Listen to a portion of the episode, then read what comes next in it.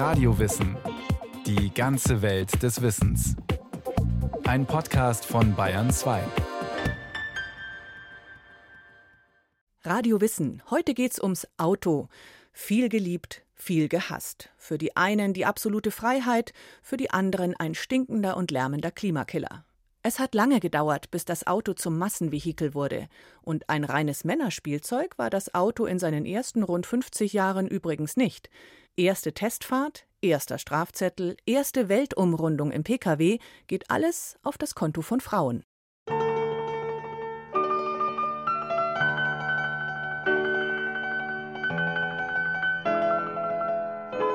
Es ist Sommer, August 1888. Die Schulferien haben soeben begonnen.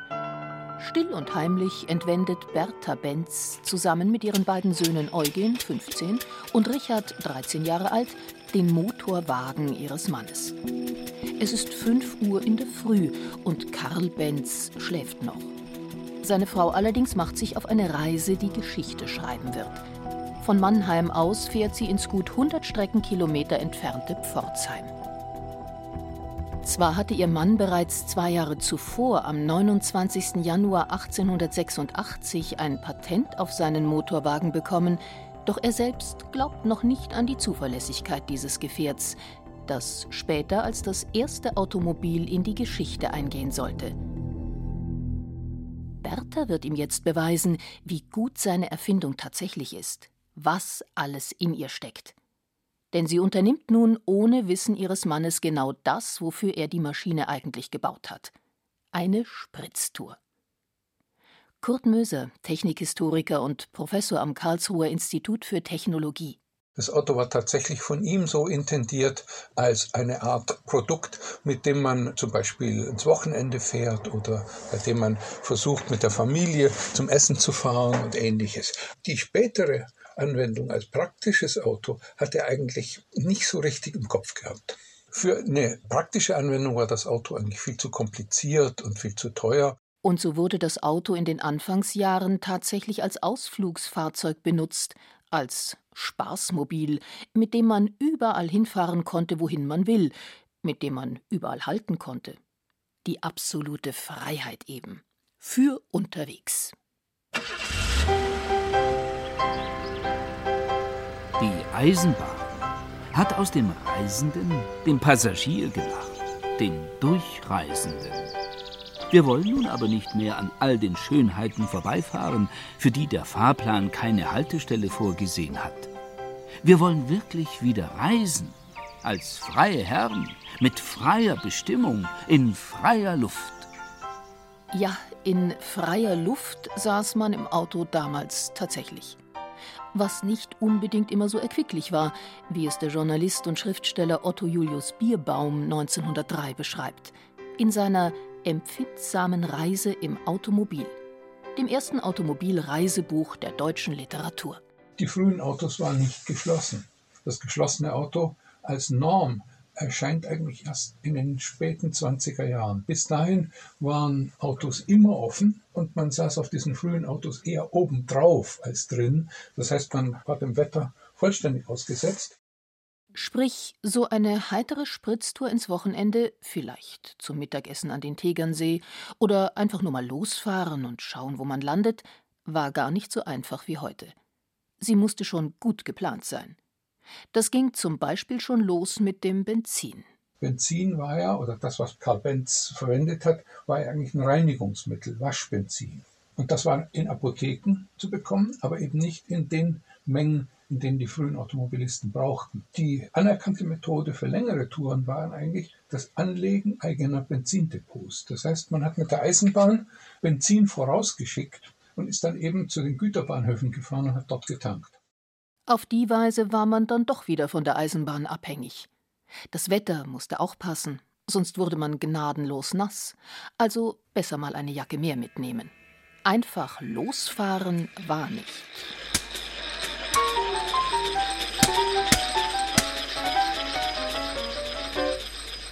Dann kam die Startzeremonie, die auch nicht so einfach war. Das heißt, der Motor musste erst dazu gebracht werden zu starten, was nicht selbstverständlich war, und die Zündung musste man selber verstellen.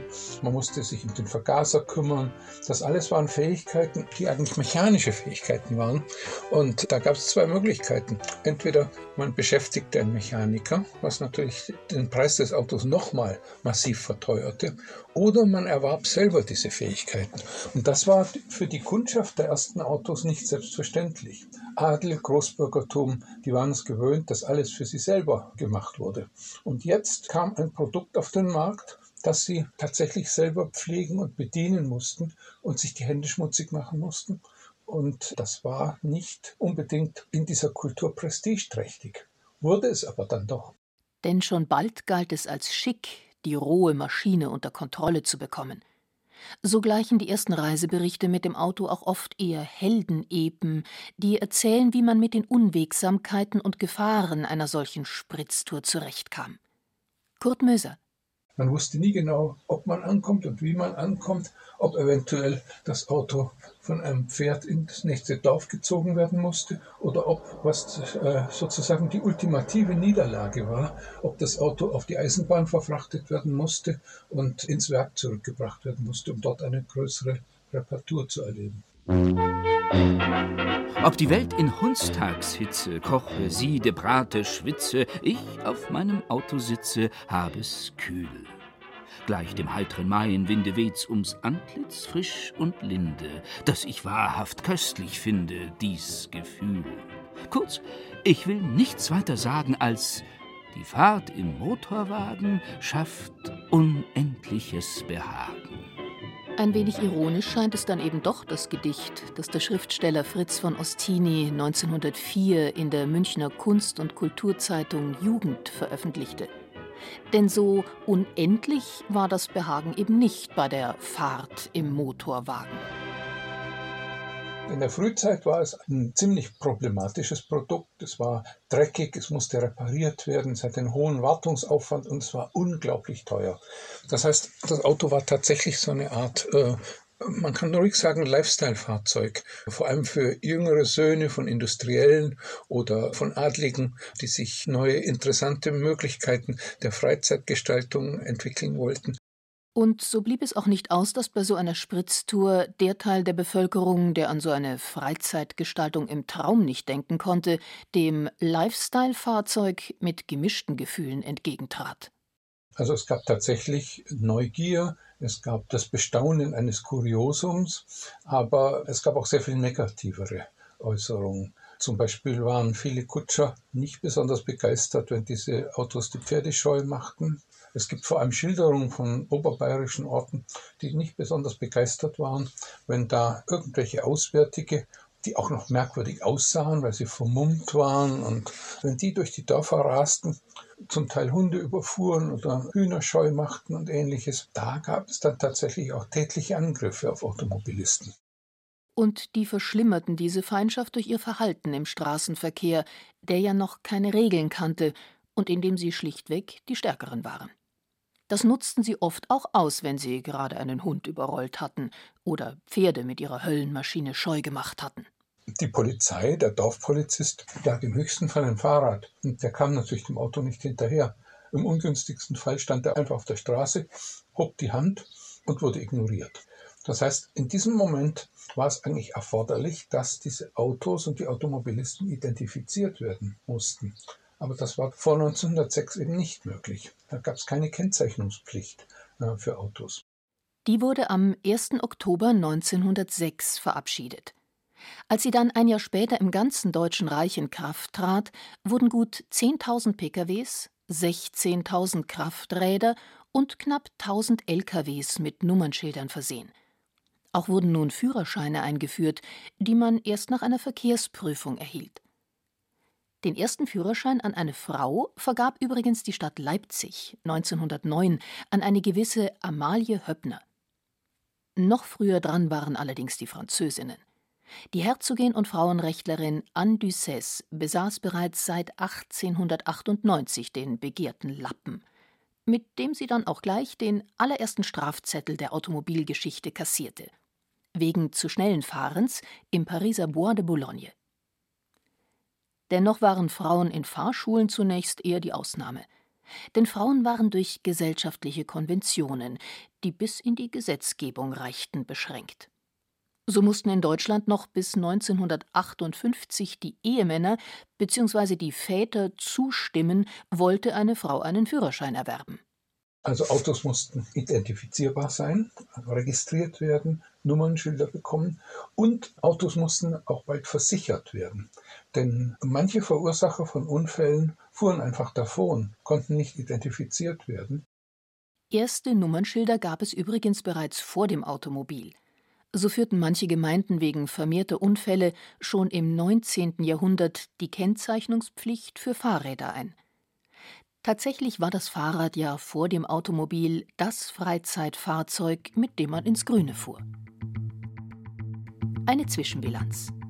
1906, 18 Jahre nach Bertha Benz Pionierfahrt, gründete der Rennfahrer Vincenzo Lancia in Turin seine eigene Automobilfirma. Seit der Jahrhundertwende war dort auch schon Fiat mit seinen Werken ansässig. In Manchester, England, verließ der erste Rolls-Royce Silver Ghost das Werk. Peugeot brachte in Frankreich einen Familienwagen auf den Markt, während Renault den ersten Rennwagen mit Michelin-Reifen baute. In Amerika produzierte Ford noch Autos in geringer Stückzahl. Das berühmte Modell T kam erst 1908, die Fließbandproduktion 1910. Entsprechend stieg erst dann die Zahl der Autos auf den Straßen. Waren 1906 in Deutschland lediglich 10.000 Autos unterwegs, so waren es 1910 bereits 32.000. Drei Jahre später nochmals doppelt so viele. Tankstellen gab es jedoch erst ab den 1920er Jahren. Davor ließ man sich in Drogerien oder Apotheken seinen Kanister, seine ausgemusterte Milchkanne oder Glaskaraffe mit Sprit vollfüllen. Genau genommen war Benz Motorwagen auch eigentlich nicht das erste Gefährt mit Motorunterstützung. Lange vorher gab es bereits Dampfautomobile, im gewissen Sinne Lokomotiven ohne Schiene. Das berühmteste ist wohl der Holzwagen, den der Franzose Nicolas Joseph Cugnot für den Transport von Kanonen gebaut hatte, noch vor der Französischen Revolution. Und mit der Erfindung des benzinbetriebenen Autos ging das Dampfauto nicht unter, sondern wurde beständig weiterentwickelt, so dass es lange Zeit ein Nebeneinander verschiedener Automobilantriebsarten gab. Dampfautos wurden auch von denselben Betriebsstoffen angetrieben. Also die wurden eben nicht mit Kohle geheizt, sondern mit Petroleumbrennern oder mit Gasbrennern oder auch mit Benzinbrennern. Und die Kessel waren auch schon sehr weit fortgeschritten. Also man muss sich das so vorstellen, dass beim Dampfautomobil der Kessel erhitzt wurde, eben durch Benzinbrenner etwa. Und dann wurde etwas Wasser eingespritzt, der sich sofort in Dampf verwandelte. Der Dampf war da, man konnte die Maschine vorwärmen und losfahren. Somit war zumindest die Startprozedur beim Dampfauto deutlich unkomplizierter als beim schmierigen Benziner. Und so war es nicht von vornherein ausgemacht, dass sich der Benziner durchsetzen würde. Zudem gab es noch andere Alternativen. Und zwar sehr erfolgreiche Alternativen. Also Elektroautos waren vor allem in den USA sehr beliebt. Das heißt, es gab in den USA, schätze ich mal, um 1900 einen höheren Prozentsatz von Elektroautos als heute. Der große Nachteil ist derselbe wie heute. Lange Strecken sind damit so gut wie nicht möglich. Und Elektroautos konnten eben auch nicht in Dörfern nachgeladen werden, weil die Elektrizitätsnetze entstanden natürlich erst sehr, sehr viel später. Es gab schlicht keine Lademöglichkeiten. Der Dampfwagen hatte das gleiche Streckenproblem, denn er benötigte Unmengen Wasser, was seine Reichweite einschränkte. Doch noch ein anderer Faktor hat zum Siegeszug des Benzinmotors beigetragen das Militär.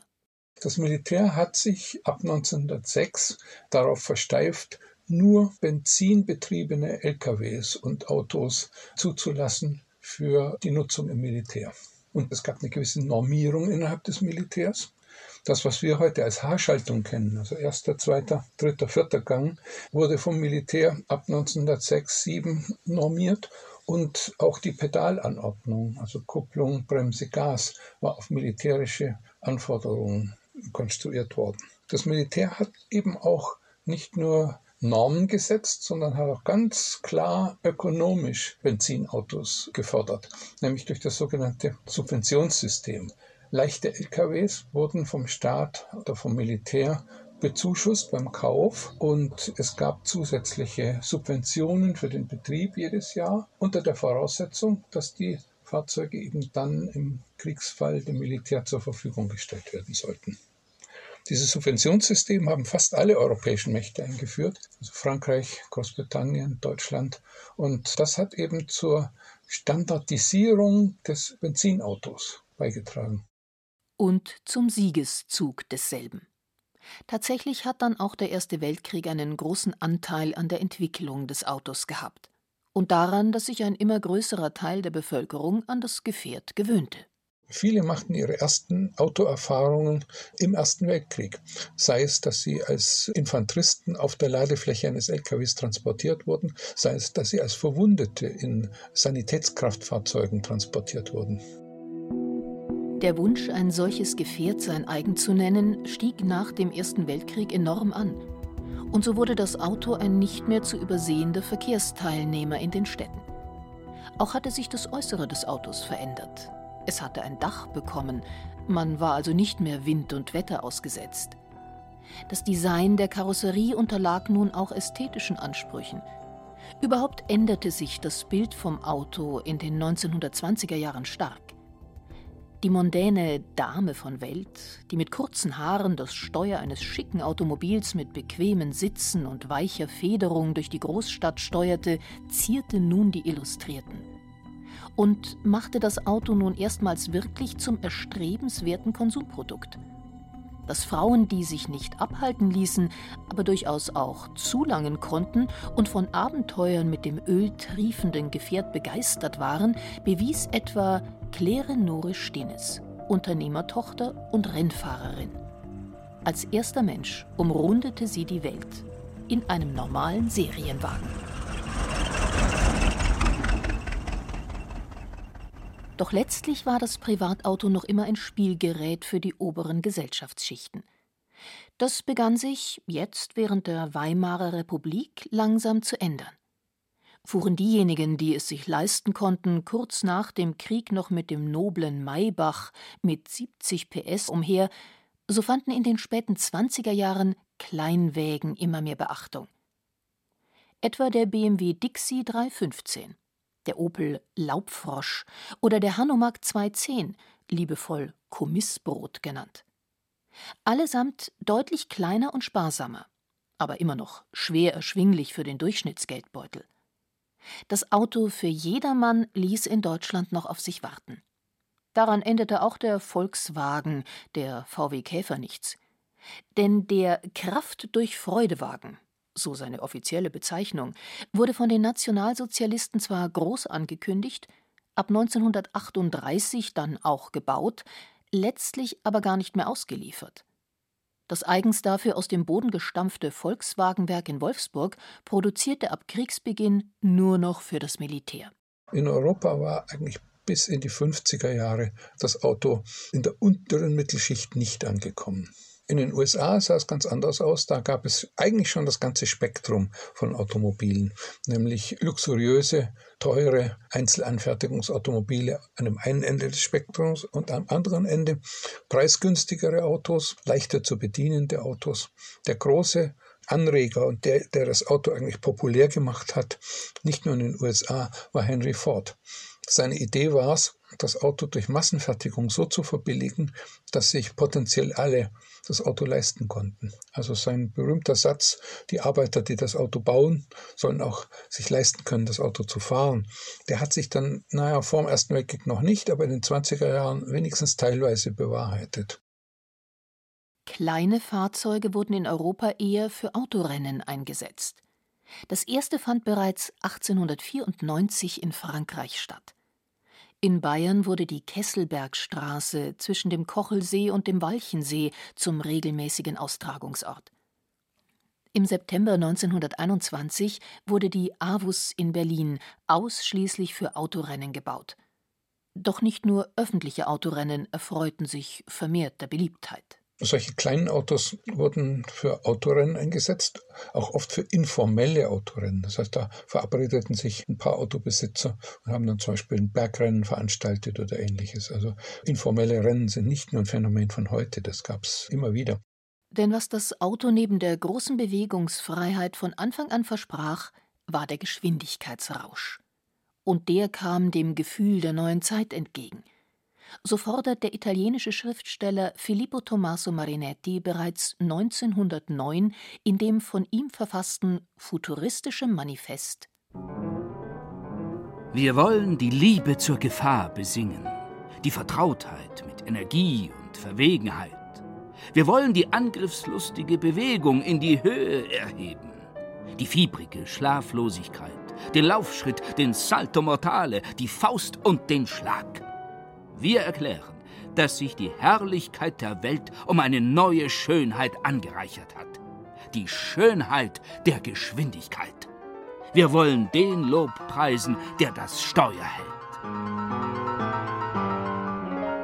Also die Futuristen, die tatsächlich Autos und Flugzeuge als der Gipfelpunkt der menschlichen Leistungsfähigkeit angesehen haben. Also von Marinetti stammt der berühmte Satz, ein Automobil in voller Fahrt, das wie auf Kartätschen zu laufen scheint, ist schöner als die Nike von Samothrake. Also es geht darum, die Geschwindigkeit zu preisen und äh, auch das Aggressive des Autos zu preisen. Das ist eine typische futuristische Position, die aber in vielleicht ein bisschen abgeschwächter Form die 20er Jahre Kultur schon auch prägt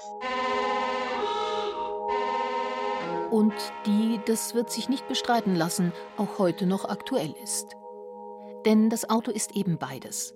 Freiheit und Geschwindigkeit für den, der drinnen sitzt, Gefahr und Lärm für den, der zu Fuß oder mit dem Fahrrad unterwegs ist. So ist das Auto nach seinen ersten rund 50 Jahren durch Massenproduktion tatsächlich von einem sündhaft teuren Luxusartikel zu einem Fortbewegungsmittel für alle geworden. Doch hat das bis heute auch die große Freiheit für alle in der Mobilität gebracht? Denn nun blockieren zahllose Autos in endlosen Staus die Straßen.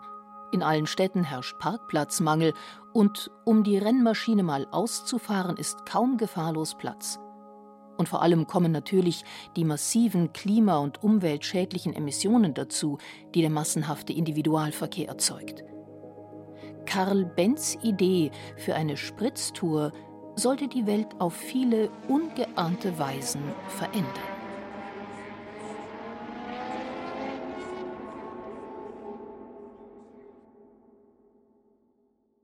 Das war Radio Wissen, ein Podcast von Bayern 2. Autor dieser Folge Markus Mähner. Regie führte Martin Trauner. Es sprachen Julia Fischer und Peter Weiß. Technik Ruth Maria Ostermann.